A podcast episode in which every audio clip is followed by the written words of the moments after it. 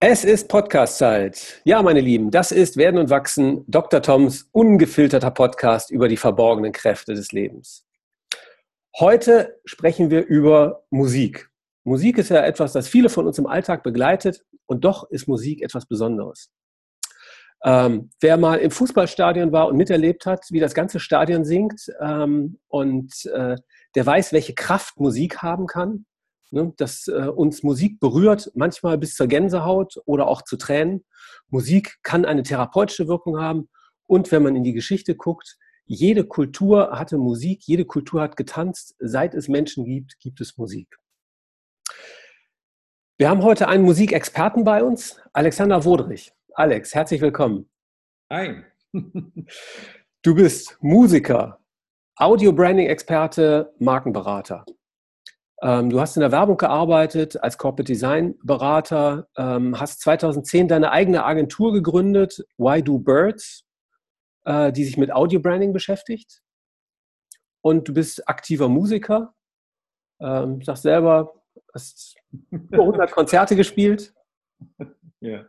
Ja, mhm. genau. Was gibt es sonst noch zu dir zu sagen? Ach, du, das äh, ist doch schon mal eine ganze Menge.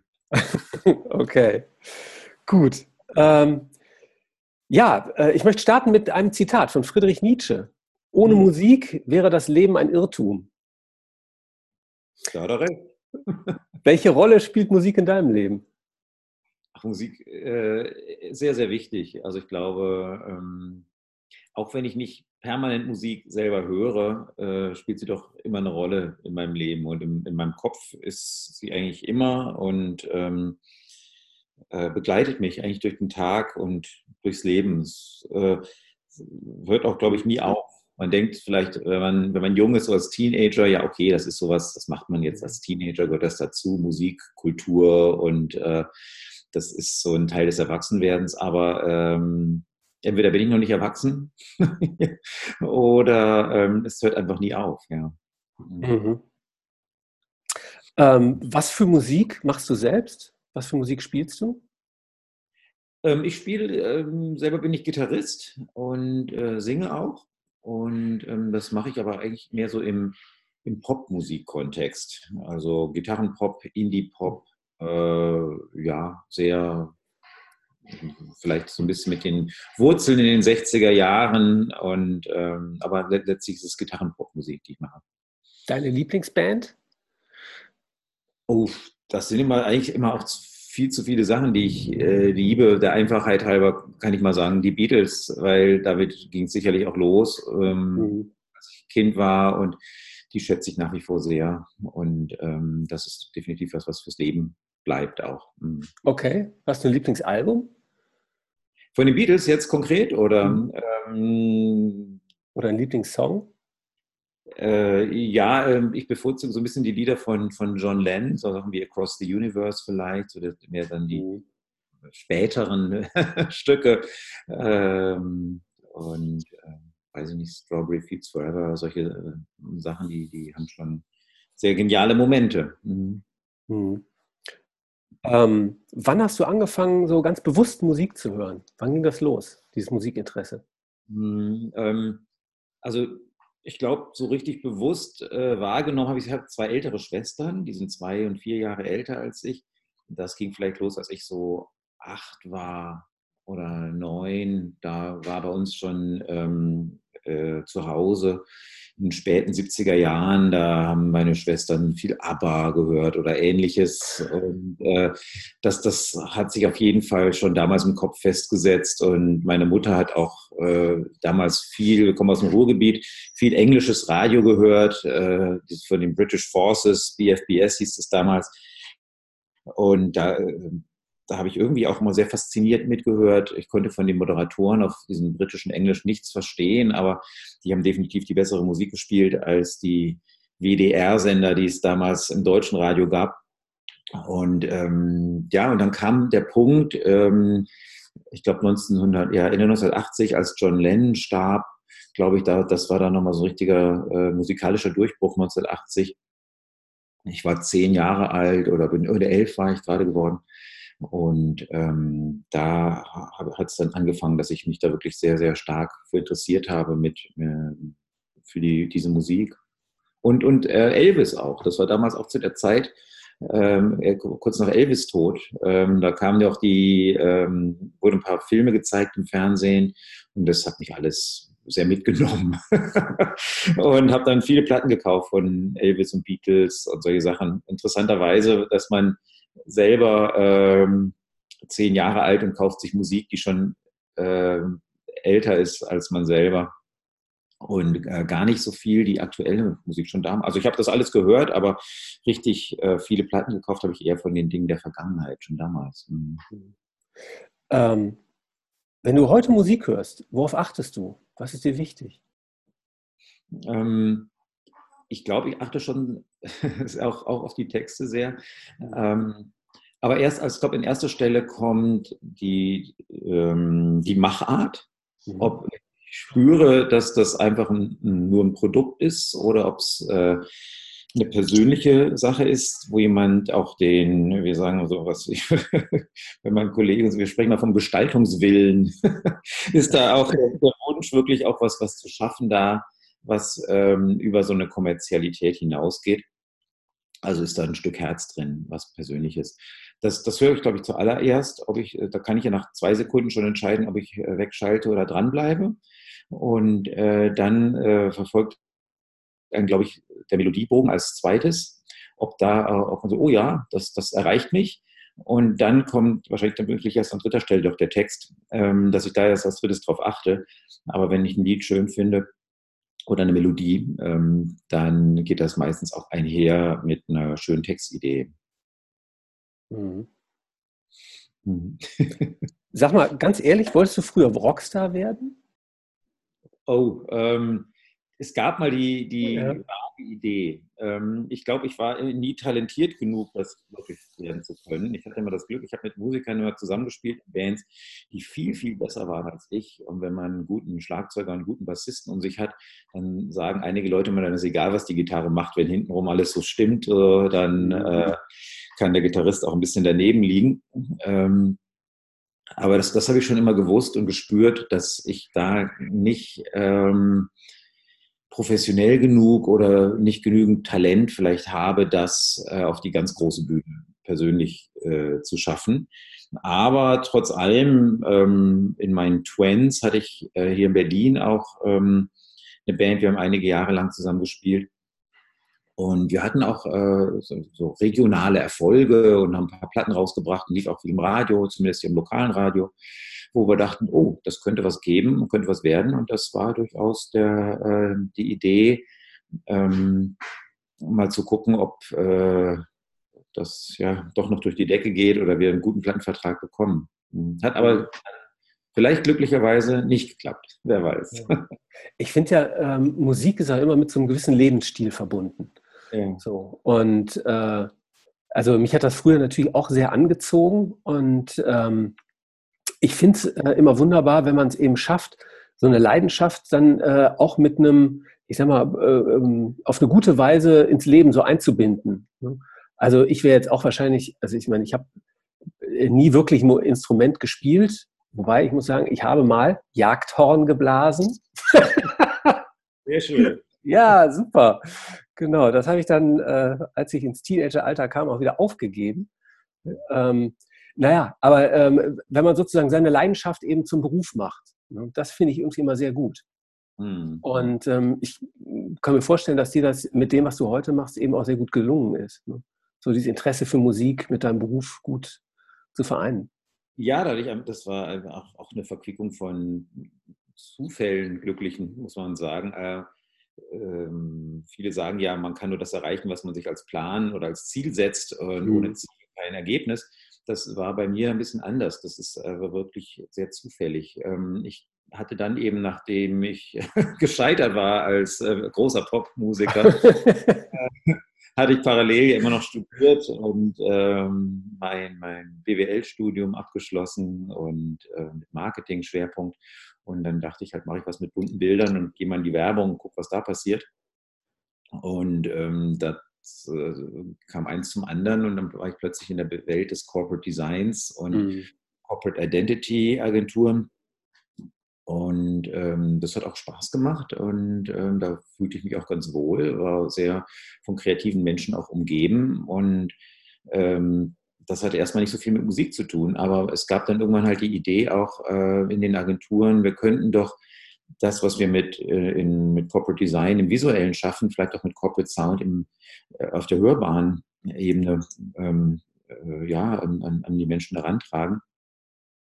Und äh, gesagt, getan, das hat irgendwie funktioniert damals schon bei der anderen Agentur, wo ich gearbeitet hatte, Meta Design in Berlin. Und da habe ich das einige Jahre gemacht. Und irgendwann vor zehn Jahren äh, kam dann der Sprung, dass, äh, dass ich das selbstständig mache. Mhm. Plötzlich konnte ich mit Musikern wieder zusammenarbeiten, mit äh, Leuten, die ich sehr mag und schätze, die ich auch schon kannte und ähm, neue Musiker und Leute entdecken, kennenlernen und äh, habe immer die Möglichkeit gehabt, viel mit äh, Musik zu tun und und vor allen Dingen meistens ohne mich wirklich auch verbiegen zu müssen. Das ist ja auch immer noch so eine Geschichte, wenn man dann äh, im kommerziellen Rahmen für Unternehmen Musik entwickelt, äh, mag man das selber, aber ähm, ja, vielleicht dadurch, dass, dass ich mit Musikern arbeite, die, die ich schätze und deren Arbeit ich auch immer sehr geschätzt habe, ähm, kamen doch immer Sachen bei raus, die, äh, zu denen ich auch persönlich stehe. Mhm. Bevor wir da nochmal tiefer reingehen, ähm, lass uns nochmal so ein äh, ganz bisschen auseinanderpflücken, was Musik eigentlich ist. Weil ich glaube, äh, ja, das ist etwas, das uns im Alltag eben begleitet. Ne? Wir hören Musik, äh, was weiß ich, beim Autofahren. Und äh, also es ist eigentlich allgegenwärtig und doch ist gar nicht so ganz klar, was Musik überhaupt genau ist. Ne?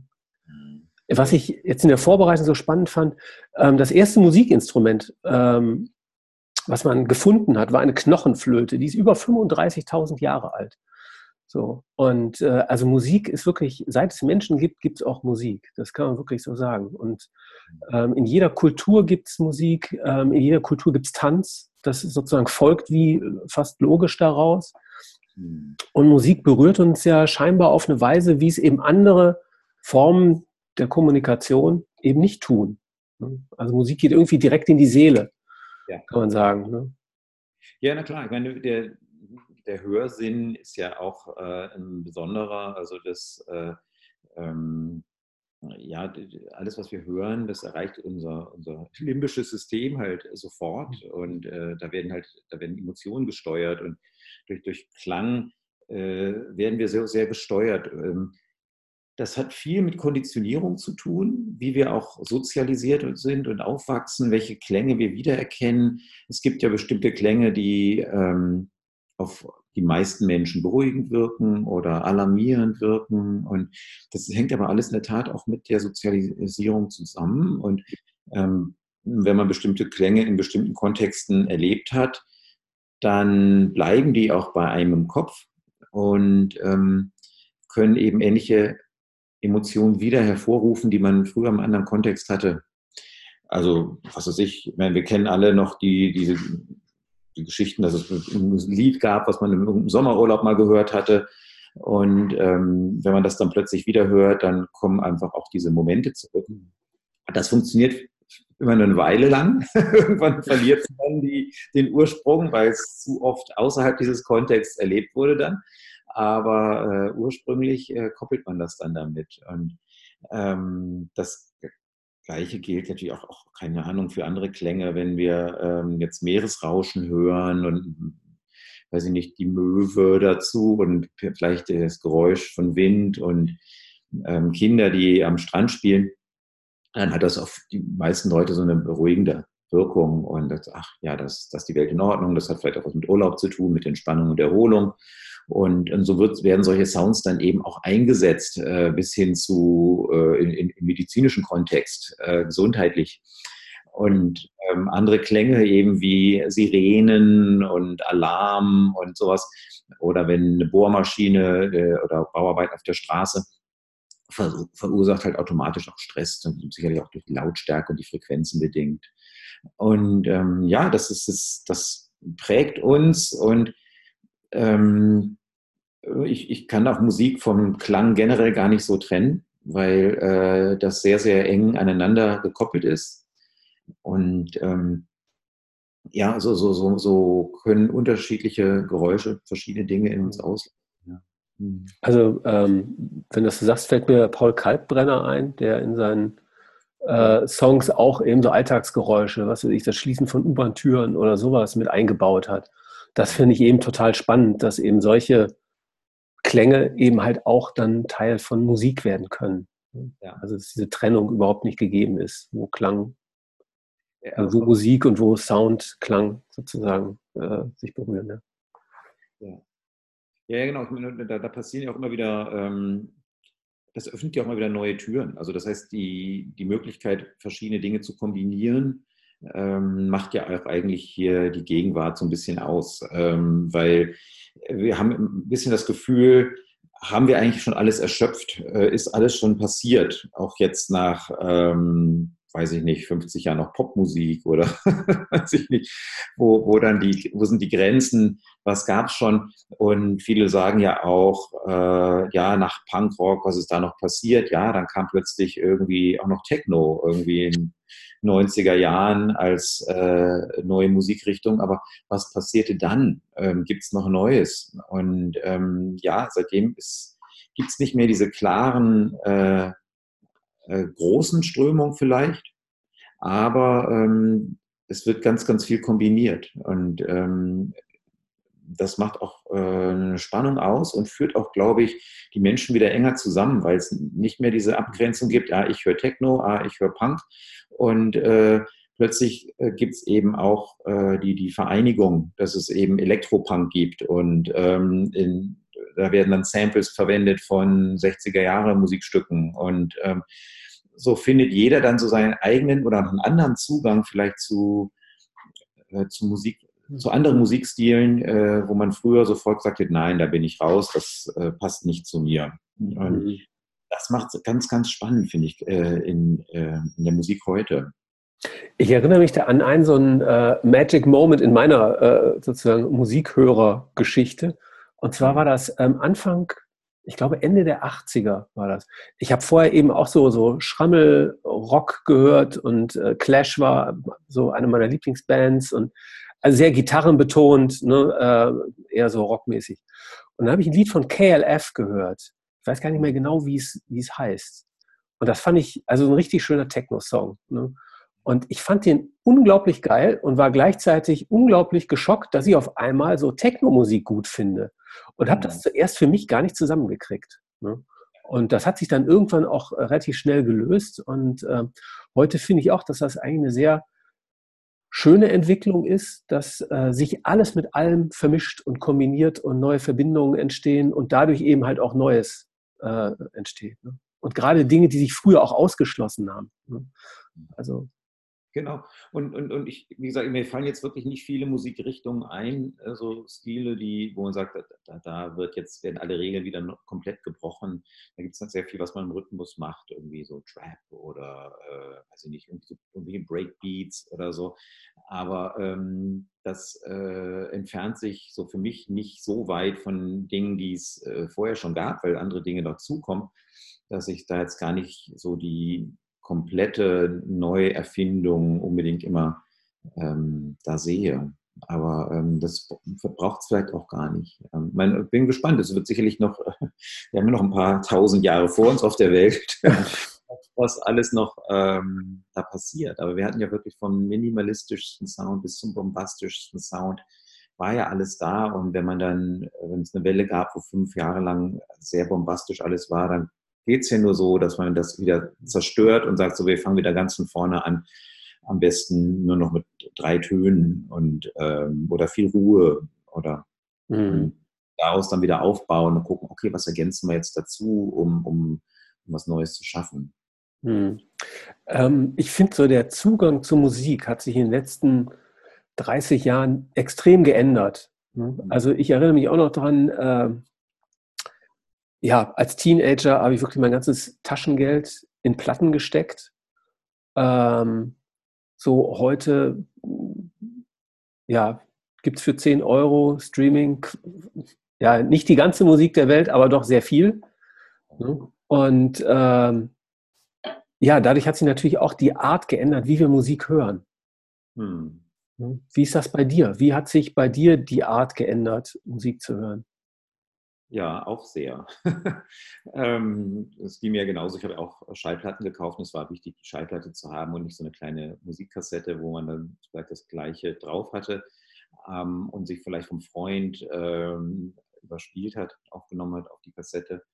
Das war schon mal schön, dass man das dann hatte, aber man hat es dann eben doch nicht. Äh, man hatte eigentlich nur offiziell das, was man auch in, in 30 äh, Quadratzentimeter Format, 12 Inch äh, Format zu Hause hatte. Und ähm, da konnte man eben das richtig auspacken. Da hatte man das Cover und ähm, tolle Bilder drauf. Und wenn es toll war, war drin noch der, der, waren die Texte dabei.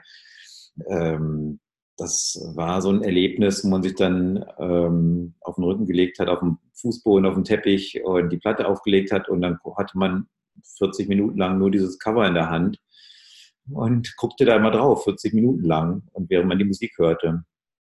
Und ähm, jetzt passiert es alles sehr nebenbei.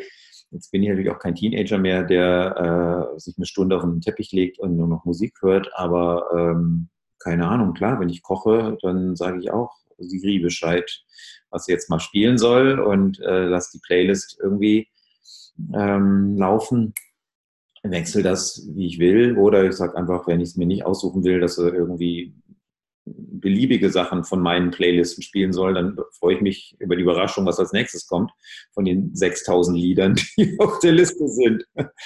Aber ähm, ja, das ist ein anderes Hören und ähm, ein weniger tiefes Eintauchen. Ich weiß auch, dass ich viel Musik neu entdecke, wo ich dann gar nicht mehr merken kann oder gar nicht weiß, wer das eigentlich ist. Ähm, wie die, wie die Lieder heißen.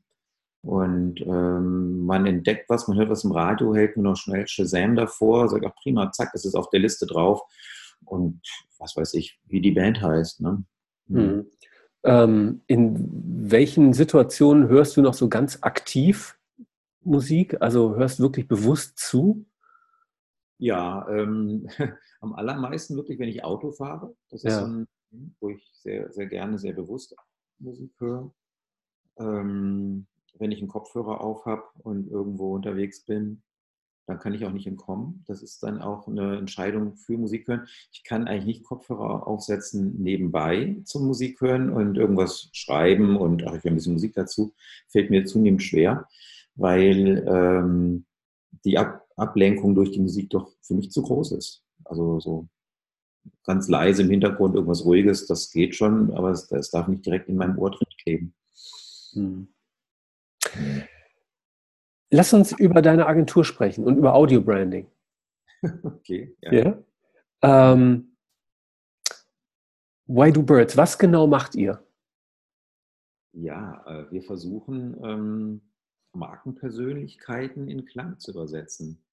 Das heißt, ähm, wie gesagt, dadurch, dass ich ähm, aus diesem Branding, Corporate Design Kontext auch komme, das einige Jahre lang gemacht hatte, ähm, da war es sehr schnell nachvollziehbar für, äh, für mich und für andere Menschen sicherlich auch, dass man Marken versucht, in einem Design eine, ja, eine Haltung zu vermitteln oder ein, ein Image zu verleihen, ein Erscheinungsbild zu geben, äh, an dessen man die Marke erkennen kann, anhand dessen man äh, zuordnen kann, passt das zu mir, äh, passt das äh, zu meinen Gefühlen, spricht mich das an.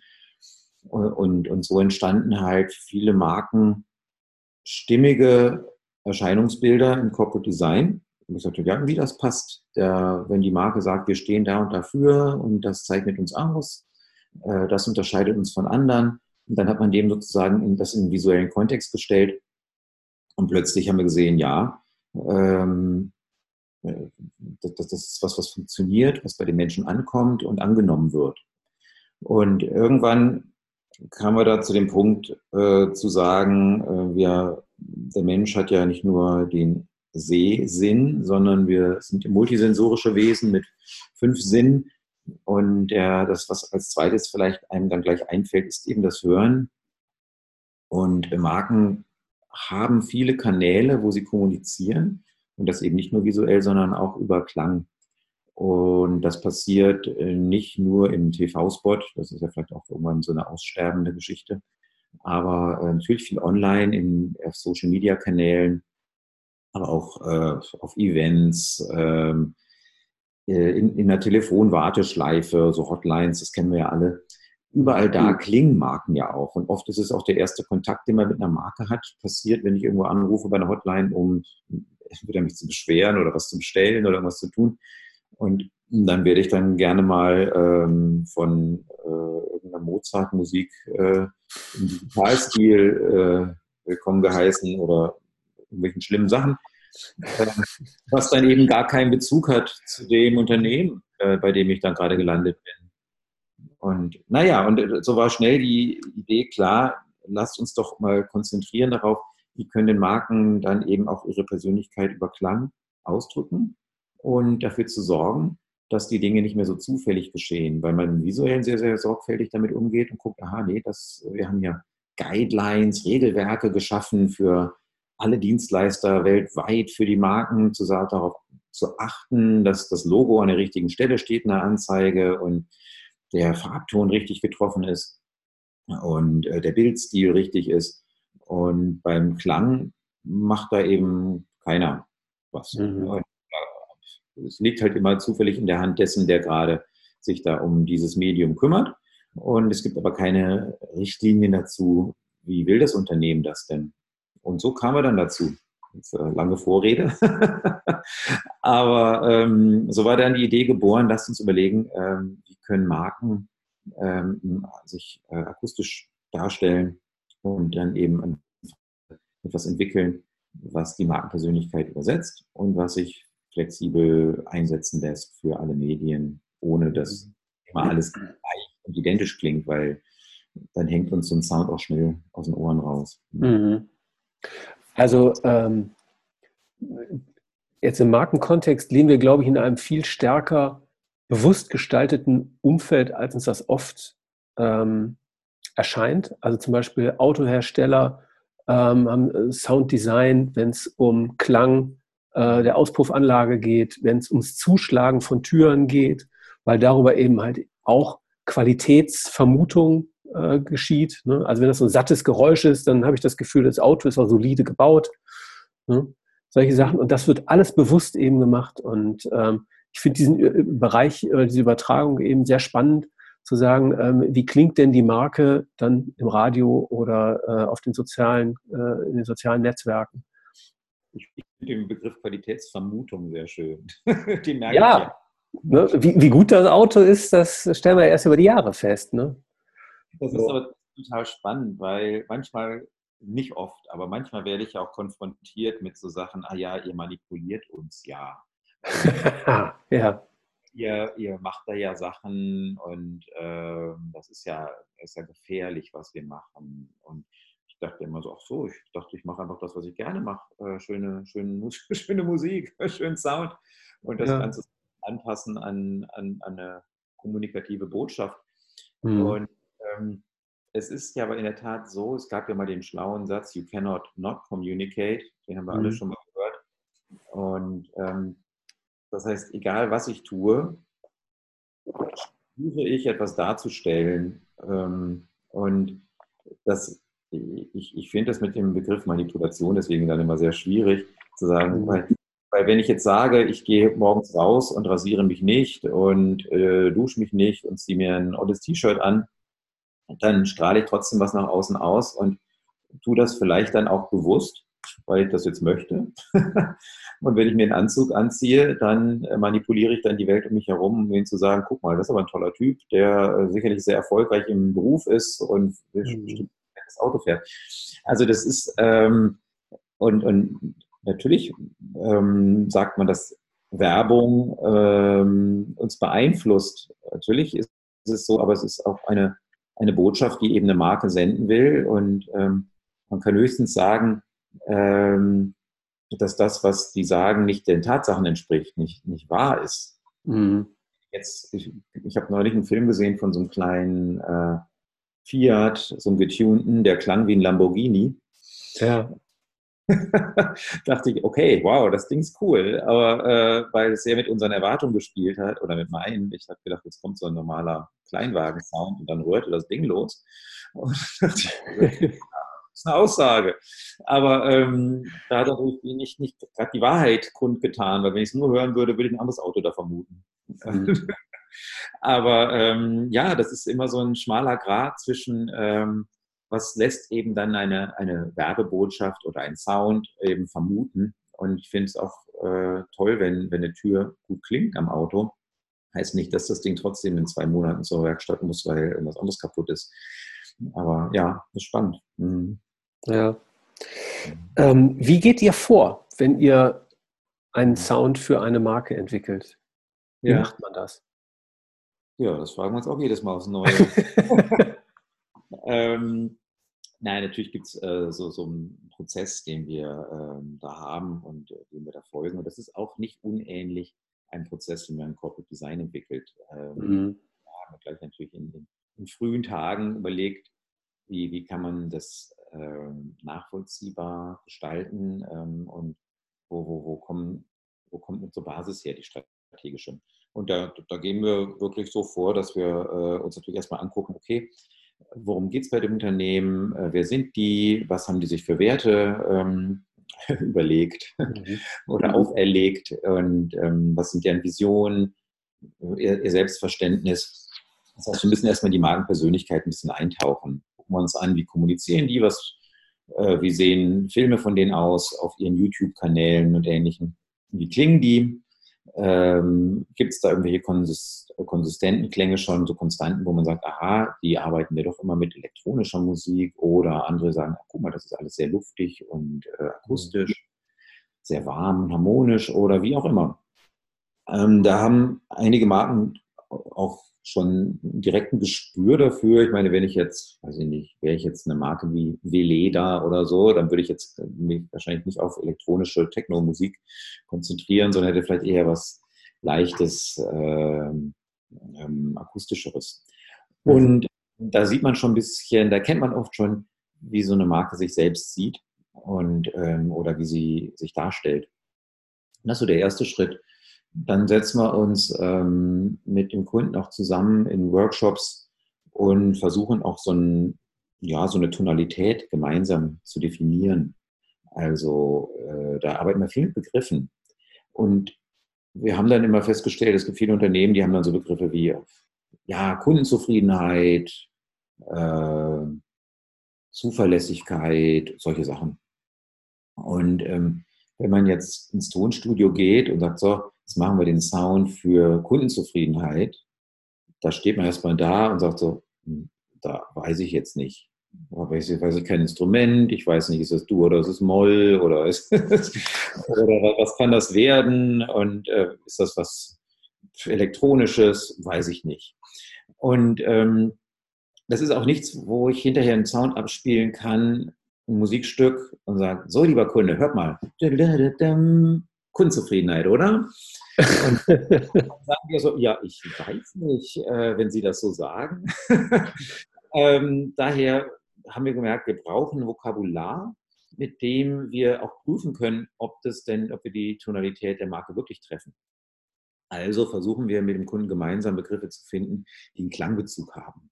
Und da, da haben wir eine ganze Menge. Das kann dann Sachen sein, so wie warm, weich, hart, äh, rhythmisch, synkopisch, wenn es mal ein bisschen äh, spezieller wird, oder orchestral, minimalistisch, bombastisch. Und dann finden wir über diese Begriffe viel mehr zu einer Marke hin, reden mit dem Kunden drüber, na, was meint ihr? Eher minimalistisch oder orchestral, bombastisch? Oder ist es eher elektronisch oder akustisch? Und da haben wir auch viele Klangbeispiele, ähm, die man da äh, in dem Kontext auch mal mitspielen kann. Und dann haben wir auch hinterher so ein bisschen was zum Prüfen. Hinterher, wenn wir sagen, so, wir haben was gemacht, wir hatten uns doch geeinigt, wir wollen was haben, das ist A, B und C und D. Und hört ihr, hört ihr das hier wieder in, der, in dem Sound, den wir jetzt entwickelt haben? Und dann kann man sich schnell äh, ein, zwei, drei, vier Mal so Nicken abholen und dann merkt man, ja, okay, wir sind schon auf der richtigen Spur. Und vielleicht gibt es dann beim einen oder anderen, naja, wir haben zwar gesagt, so und so, das habt ihr ja auch gemacht, aber eigentlich meinten wir das anders. Das kann natürlich auch sein. Dann ist es ja auch schon eine Diskussionsgrundlage, die man hat. So geht es dann im Prozess dann weiter, sodass wir uns dann eigentlich darüber ganz gut annähern können. Und ähm, was wir aber darüber hinaus immer noch brauchen, ist äh, eine Idee, ähm, eine kreative Idee. Und zwar hat Klang auch die Möglichkeit, Geschichten zu erzählen. Und das versuchen wir auch. Ähm, schön ist es, wenn eine Marke auch eine Geschichte erzählen möchte. Hm, oder es Geschichten gibt, mhm. die im Unternehmen aus der Historie sind oder von einem Gründer oder wo auch immer, wo man mal ein bisschen was spürt. Ne? Kannst du ein Beispiel nennen, wo du das besonders gut gelungen findest? Wo mal eine Geschichte erzählt wird? Ja, genau. Ähm, ja, also keine Ahnung, wenn wir zum Beispiel, oder, oder wir versuchen eben in, in Bildern zu reden. Jetzt, wir haben, für Siemens haben wir einen Sound gemacht und haben wir uns überlegt, okay, hier geht es um äh, Erfindergeist, um, äh, weil die ja sehr, sehr viel, unfassbar viele Patente jeden Tag raushauen und äh, tolle technische Innovationsideen haben. Und wir haben dann überlegt, na, wie, wie, gestaltet sich so ein Kreationsprozess? Wie, wie machen die das? Und es ist ja nicht so, dass sich zwei Ingenieure hinsetzen und sagen, so, hier haben wir ein Problem. Ähm, und am nächsten Tag sagen, so, hier ist die Lösung. Denn das sind meistens sehr verworrene Wege, wie man zu so einem Kreativprozess ans Ergebnis kommt. Da arbeitet man dann auch gerne mal Monate dran. Und dann haben wir gesagt, okay, diesen verworrenen Weg, den könnten wir doch auch ganz schön im Klang aufzeigen, indem wir eben auch mal eben nicht so eine geradlinige Melodie, dam, dam, dam, dam, da ist dann die Lösung, der vierte Ton, wir haben es doch geschafft, sondern es ist eher dam, okay. Man kommt man zwar zur Lösung, aber das geht mal rauf, mal runter und es ist nicht gleichmäßig und äh, es ist ein bisschen verkorkst auch der Weg, wenn man mal ganz ehrlich ist. Und so haben wir einfach zum Beispiel, das ist jetzt eine sehr einfach, jetzt mal so eine kleine Mini-Geschichte, ähm, wo man sagen kann, ja, und, und das war die Idee dahinter, warum die Tonfolge so ist. Und dann versteht der Kunde das auch und sagt, ja, stimmt eigentlich und wir wissen, wie es hier läuft und das trifft es eigentlich ganz gut. Und so finden wir da Metaphern, um äh, solche Dinge zu beschreiben. Ja. Schön, spannend. Ja. Ähm, deiner Erfahrung nach, welchen Effekt oder welche Wirkung hat so ein Audio-Branding wirklich? Also hat das Einfluss auf Erinnerungen, auf Kaufentscheidungen, auf solche Dinge?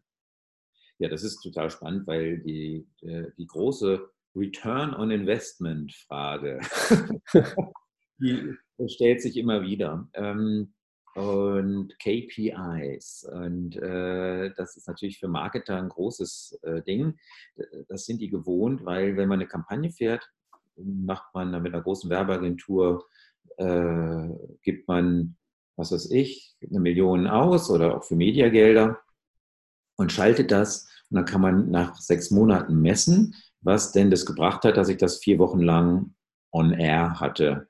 Und hat sich, wie hat sich der Verkauf verändert, der Umsatz? Und man kann dann vielleicht auch fragen, ob sich die Einstellung zur Marke verändert hat in, äh, ja, keine Ahnung, Marktforschungsfragen. Und das ist mit, mit Branding-Elementen schwieriger. Nicht nur mit Sound. Das fängt beim Corporate Design auch an. Da hat man, glaube ich, auch vor 20 Jahren gefragt oder vor 30 Jahren, hm, wenn wir jetzt so viel Geld investieren, um unser Logo zu überarbeiten, da ist es gar nicht so sehr die Überarbeitung des Logos, aber das Austauschen. Sagen wir, VW hat jetzt gerade sein Logo äh, ausgetauscht. Ja. Das ist ein Prozess, oder oh, Lufthansa ist auch ein interessantes Beispiel, weil die haben das vor einem Jahr gemacht und die haben gesagt, das wird aber noch fünf, sechs, sieben Jahre dauern, bis das auch auf allen Flugzeugen ausgetauscht ist, weil es einfach zu teuer ist, das auf einmal zu machen. Und es wird dann in Zyklen gemacht. Und dann kann man jetzt sagen, die 15 Millionen oder 20, 30 Millionen, die es kostet, hinterher das Logo auszutauschen. Was äh, hat das denn jetzt gebracht? Ähm, da kann man natürlich ähm, auch hier wieder eine Marktforschung machen, das alte Logo und das neue in zwei Jahren hinhalten, wo alle beim Alten dann sagen, oh stimmt, das wird ganz schön altbacken. Und zum Neuen sagen, ja, das ist ja zeitgemäß. Kaufe ich deswegen mehr Volkswagen? I don't know. Aber es ist was, eine Marke muss äh, sich treu bleiben, sie muss sich weiterentwickeln im, im Maße dessen, wie sie auch, äh, ähm, ja, was, was, eben realistisch authentisch ist, auch für die Marke, was passt. Und ähm, insofern passiert das gleiche auch im Sound. Wir entwickeln ein Soundlogo. Natürlich hilft das weiter ähm, zur Wiedererkennung. Ich sage nur Telekom, da, da, da, da, das haben wir alle gelernt. Oder Audi oder Intel, wie sie alle heißen, die das mit großer Media Power äh, in die Welt rauspumpen. Äh, das hilft, eine Marke wieder, wieder zu erkennen. Ich weiß nicht, ob es der Kaufentscheidung direkt hilft, aber ähm, es gibt schon ein paar Sachen, wo man sagt, naja, ähm, es hilft zur Mediaeffizienz, sage ich mal so. Man braucht weniger Werbespots im Radio zum Beispiel ähm, von einer Marke, die ein sehr klares äh, ähm, Sounddesign hat, zum Beispiel Ikea. Das geht ja gleich los mit so einem Maultrommelsound und dann spricht der schwedische äh, Sprecher, den wir alle erkennen. Und dann kann ich auch beim Frühstückstisch sitzen und nicht zuhören und weiß nicht, was der mir gerade angeboten hat, aber ähm, ich habe trotzdem unterbewusst wahrgenommen, 20 Sekunden Ikea. Und somit setzt sich natürlich eine Marke fest bei uns in Köpfen und äh, manifestiert sich und sie hm, bildet ein gewisses Image bei uns in den Köpfen und vielleicht hilft es dann da, da oder trägt es dazu bei, dass wenn ich mir überlege, Möbel kaufen, Möbel kaufen, Möbel kaufen, naja, gut, Ikea. Ne? Mhm. Das kann schon sein. Daher, äh, ja, wir, wir lernen das alle ob, ob das zur äh, Kaufentscheidung beiträgt, das ist, glaube ich, noch ein großes Mysterium. Also ich verfolge das sehr stark, was an Forschung immer rauskommt und ähm, welche Institute was ähm, messen. So richtig viel gibt es nicht, nicht zum Erfolg oder Misserfolg von Designentscheidungen, sowohl akustisch als auch visuell. Was mhm. es ist, dass es uns beeinflusst äh, generell. Es gibt ja immer so, so Beispiele wie, ähm, dass du zum Beispiel im Supermarkt äh, bei bestimmter Musik dich schneller oder langsamer bewegst, dass einige andere Musik dich dazu verleiten kann, mehr einzukaufen in so, in so einem Umfeld, in dem du dich wohler fühlst oder so. Oder ganz interessant, ähm, da gab es mal eine Studie, wo man klassische oder Popmusik gespielt hat in, eine, in einer Weinhandlung, was glaube ich, wenn ich mich richtig erinnere. Und die Leute haben nicht mehr Wein gekauft, aber die Leute wenn, haben bei klassischer Musik teurere Weine gekauft. Mhm. Vielleicht, weil sie sich in dem Ambiente es für nicht angemessen erachteten, ein 4,99 Euro Wein zu kaufen. Also wenn das ganze Design von dem Laden schon so schick ist, fühlt man sich auch doof, äh, also sowohl visuell als auch vom, von der klassischen Musik her, ähm, fühlt man sich nicht so wohl, für 4,99 Euro was einzukaufen. Anders, wenn es irgendwie so ein Tante-Emma-Laden um die Ecke ist, äh, wo es etwas ramschig auch aussieht, da greife ich seltener zum 12,99 Euro, dann nehme ich eher den 3,99er. Also das heißt, wir lassen uns doch schon beeinflussen von dem Ambiente und auch vom Sound. Und wie gesagt, in dieser Studie ging es dann um Popmusik oder klassische Musik und der, der eben, wie gesagt, der, der Preis war viel höher bei der klassischen Musik, den die Leute ausgegeben haben für den Wein. Hm, spannend. Wie sieht denn das im internationalen Kontext aus? Ich meine, du sagtest ähm, eingangs, dass Musik, dass wir Dinge auch lernen sozusagen, dass Tonfolgen, wie sie es wahrnehmen, äh, oft auch kulturell gebunden ist. Und das ist ja nur international auch verschieden. Ja, ähm, ist richtig, genau. Wir ähm, arbeiten viel auch international. Das äh, fragt mich nicht, warum uns auch viele Menschen aus dem Ausland finden und mit uns arbeiten wollen. Aber ähm, in der Tat hatten wir äh, schon Projekte in China und Korea und äh, Russland und ähm, bis hin zu den Vereinigten Arabischen Emiraten. Und alle diese Länder haben natürlich eine große Tradition an Musik, die sich nicht mit unserer Tradition, die wir so kennen, deckt. Ähm, es ist eigentlich, kann man schon sagen, ist ja schon die Tradition in Spanien, Italien, Frankreich und Deutschland sehr verschieden. Ähm, da macht man sich dann meistens aber nicht so viel Gedanken, weil wir denken, ah, ist doch alles Europa. das wird doch alles irgendwie funktionieren. Äh, ist auch so. Also unsere, unsere Erkenntnisse waren auch nach vielen Studien, dass sich ähm, die ähm, Hörgewohnheiten sehr angleichen in unserer internationalisierten Welt. Und wenn man mal, ich fand es auch gut, wir haben viel, weil wir auch in Korea gearbeitet haben, uns auch viel mit dem K-Pop, äh, dem koreanischen, das ist totaler Hype. K-Pop ist so eine Musikrichtung, eben wo äh, mit koreanischen, ja, koreanische Popmusik einfach ähm, unfassbar erfolgreich ist in Korea, mittlerweile auch in anderen Weltteilen ähm, sehr, sehr gut ankommt. Und wenn man mal guckt, wo die Musik analysiert, oft ist es so, dass es dann auch mit koreanischem Gesang ist, ähm, teilweise auch auf Englisch. Aber die Musikproduktion selber, also der Backing-Track, ist von solchen Stücken sehr, sehr oft made in Miami, made in London, made in LA, auch von Produzenten, die daherkommen. Und man nimmt dann aber dann lokale Talente, nennt man sie dann ja, oder Sänger, die dazu dann singen. Und äh, insofern ist, sind die Gehör Hörgewohnheiten gleichen sich mehr und mehr an. Ähm, wenn eine Marke jetzt äh, für ein, ein, ein, sehr lokale, eine, eine sehr, sehr lokale Bindung hat an, an ihr eigenes Land und da auch gar nicht weg will, dann macht es vielleicht Sinn, dass man sagt, okay, lasst uns doch mal schauen, ob wir was finden, was eben auch traditionell da äh, musikalisch den Kontext besser beschreibt.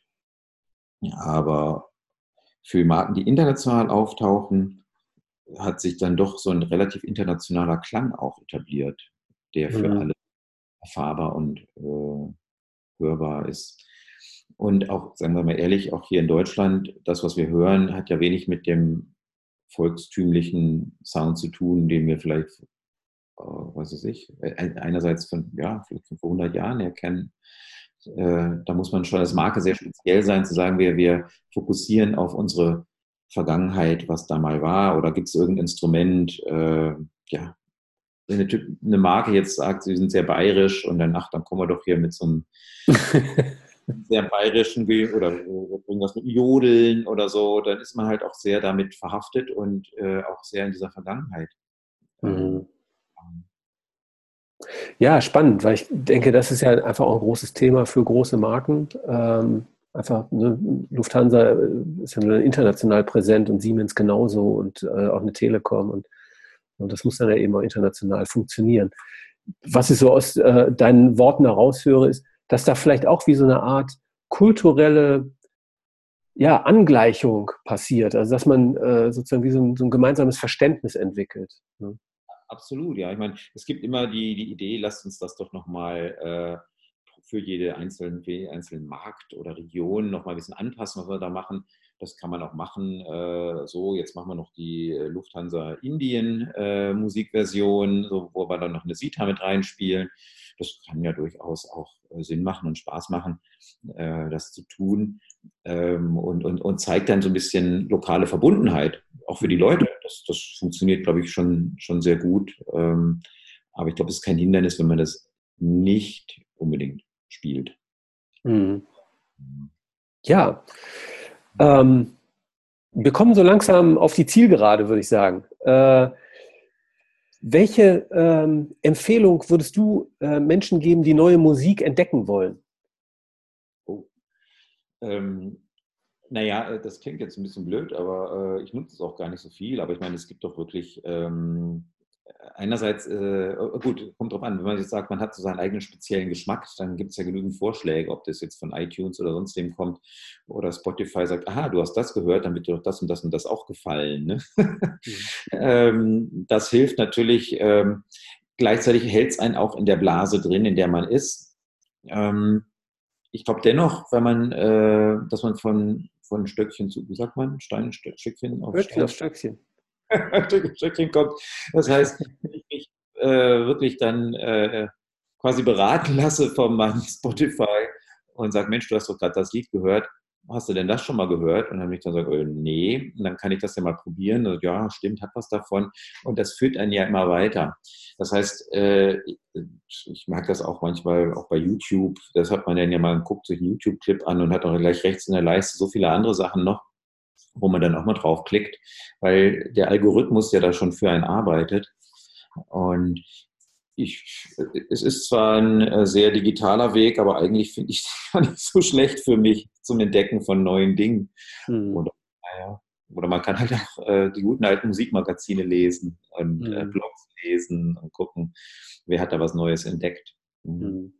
Also äh, ich habe früher viel mehr Radio gehört als heute. Heute höre ich eben dann Spotify oder so. Und äh, dadurch bin ich mit viel mehr neuen Dingen in Kontakt gekommen, weil da jemand anders für mich Musik ausgewählt hat. Mhm. Und ich empfinde das richtig als, äh, da fehlt mir was sozusagen. Mir fehlt die Inspiration.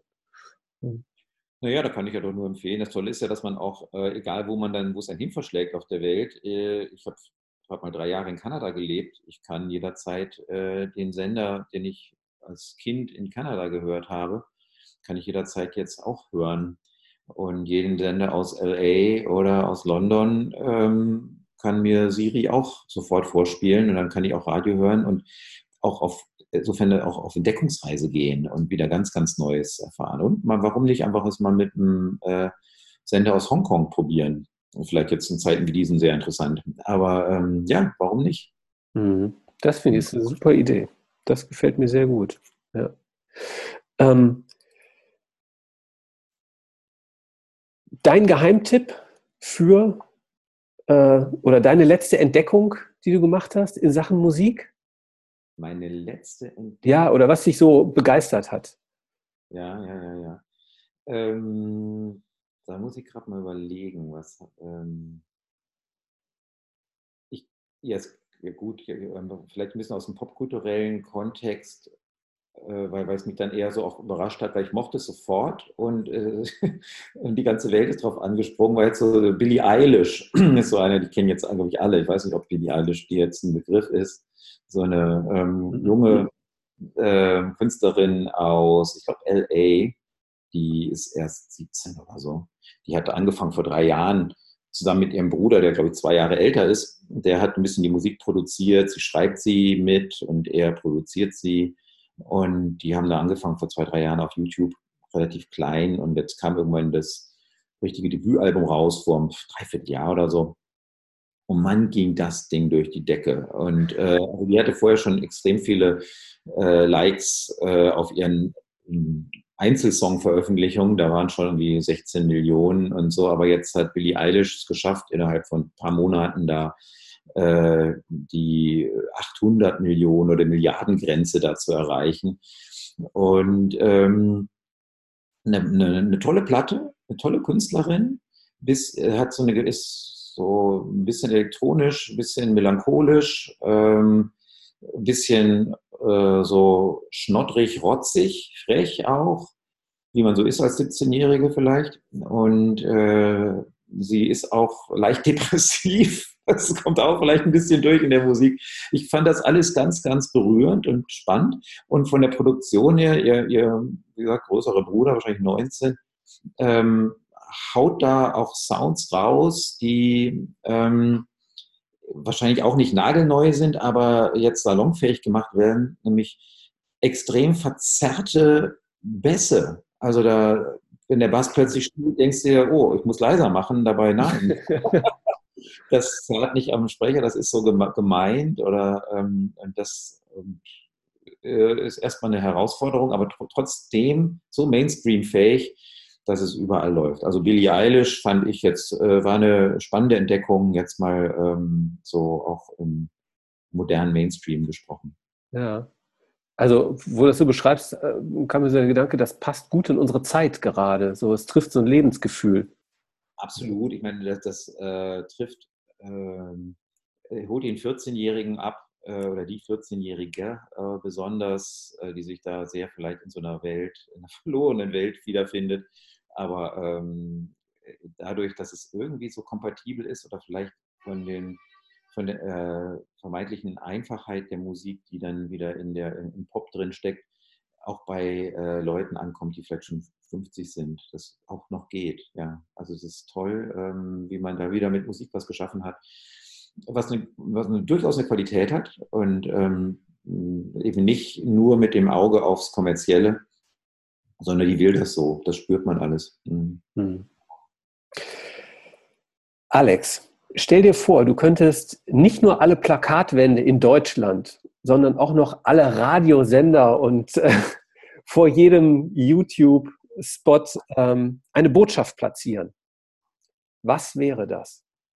Ach, die Botschaft, die ich, ähm, ach, ich würde am liebsten ein, ein positive Botschaften senden und ähm, das ist auch, auch vielleicht nichts Neues äh, und vielleicht abgeschmackt, aber ich wäre für Verständigung, ich wäre für Offenheit, ich wäre für, ähm, ja, dass sich die Menschen äh, mit Respekt gegenüber begegnen, keine, keine Mauern bauen, und ähm, dieses äh, weg von nationalistischen Gedanken hin. Mhm. Spreche ich vielleicht auch aus so einer äh, Welt, wo es mir, mir persönlich geht es mir gut. Ich habe, ich habe nichts, wo, wo ich leide oder äh, mich ungerecht behandelt fühle. Vielleicht gibt es da andere Leute, die einfach anderen Schmerz empfinden und deswegen äh, sich da abschotten wollen. Ich will das gar nicht äh, verteufeln und verurteilen, wie Leute fühlen. Aber ich würde mir, wenn ich mir was wünschen könnte, dann wären es eben natürlich Friede auf der Erde und, äh, mhm. und Toleranz und weniger Geschacher, um, ja, um weniger ja, Armdrücken. Mhm. Ich habe was Schönes hier in der Vorbereitung äh, äh, zu, zu unserem schönen Gespräch heute ähm, gehört. Und zwar, wenn Menschen gemeinsam musizieren und da reicht auch singen, mhm. ähm, dann kämpfen sie nicht mehr gegeneinander.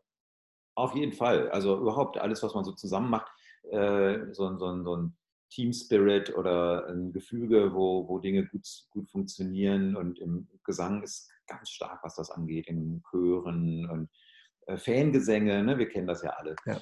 Das ist toll. Ähm, das ist für mich aber auch mal ein Phänomen, wenn man sagt, guck mal, wie, wie, wie sich zum Beispiel äh, weiß nicht, Bayern, München und, nee, andersrum, Schalke und Dortmund zum Beispiel hassen sich bis aufs Blut und würden sich gerne verprügeln. Oder wer Schalker ist, der muss Dortmund hassen. Ja. Aber wenn es dann an die, an die, Weltmeisterschaft geht, dann darf auch äh, Marco Reus auch gerne mal neben Thomas Müller spielen und dann sind, äh, keine Ahnung, auch Bayern und Dortmund plötzlich äh, in einem Team. Ja dann feuert man sich gemeinsam an. Ähm, so, so geht das dann plötzlich. Ne? Hm.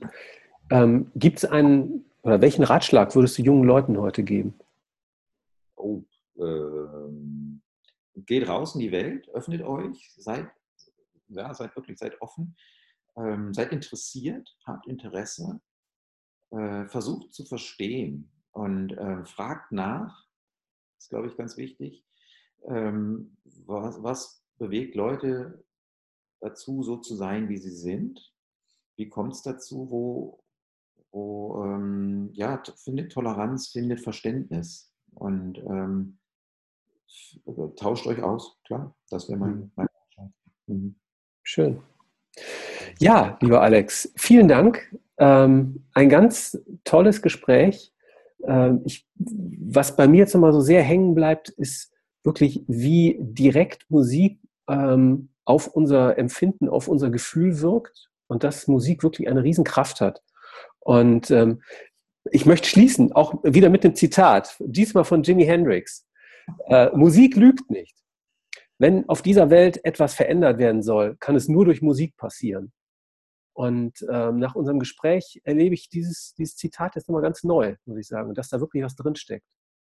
Ja, ja, hey, wir haben 50 Jahre Woodstock und ähm, ne, ich habe ich hab mir die Dokumentation auf Arte neulich angeschaut und ich war nie der Riesenfan von diesen ganzen Bands, die da auftraten. Das war immer so ein, mir auch ein bisschen vielleicht zu hippiesk und so. Und, aber ähm, das, was dass es was bewegt hat, ist ja, glaube ich, kein, ist, ist keine Frage. Also was, was da los war, das war, ein, äh, war der Hammer. Ja. Mhm.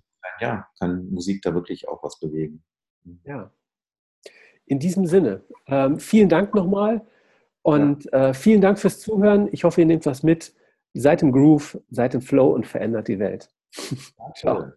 Tschüss.